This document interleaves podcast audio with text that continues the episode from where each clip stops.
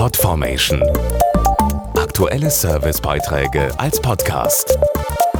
Regelmäßige Infos und Tipps aus den Bereichen Gesundheit und Ernährung.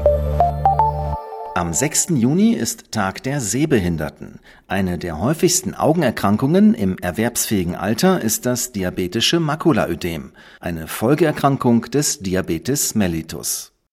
In Deutschland leben etwa 6 Millionen Menschen mit Diabetes. Als Folgeerkrankung kann sich ein diabetisches Makulaödem bilden, das schwerwiegende Seheinschränkungen mit sich bringen kann. Dazu die Patientin Hedwig. Irgendwann konnte ich beim Autofahren die Straßenschilder nicht mehr erkennen. Meine Augenärztin stellte dann fest, dass der Diabetes mellitus meine Augen geschädigt hat. Ich war sehr geschockt. Das diabetische Makulaödem tritt ohne Schmerzen und zunächst ohne Sehstörungen auf. Umso wichtiger sind regelmäßige Augenarztbesuche, um die chronische Erkrankung möglichst früh zu diagnostizieren und gegebenenfalls zu behandeln. Mir geht es heute sehr gut. Seit der Diagnose bekomme ich eine regelmäßige Spritzenbehandlung. Durch diese Behandlung wird mein Sehen erhalten. Ich muss dazu regelmäßig zu meinem Augenarzt und achte sehr darauf, dass ich keinen Behandlungstermin verpasse. Mehr Informationen gibt die Initiative Das Diabetische Auge auf dasdiabetischeauge.de.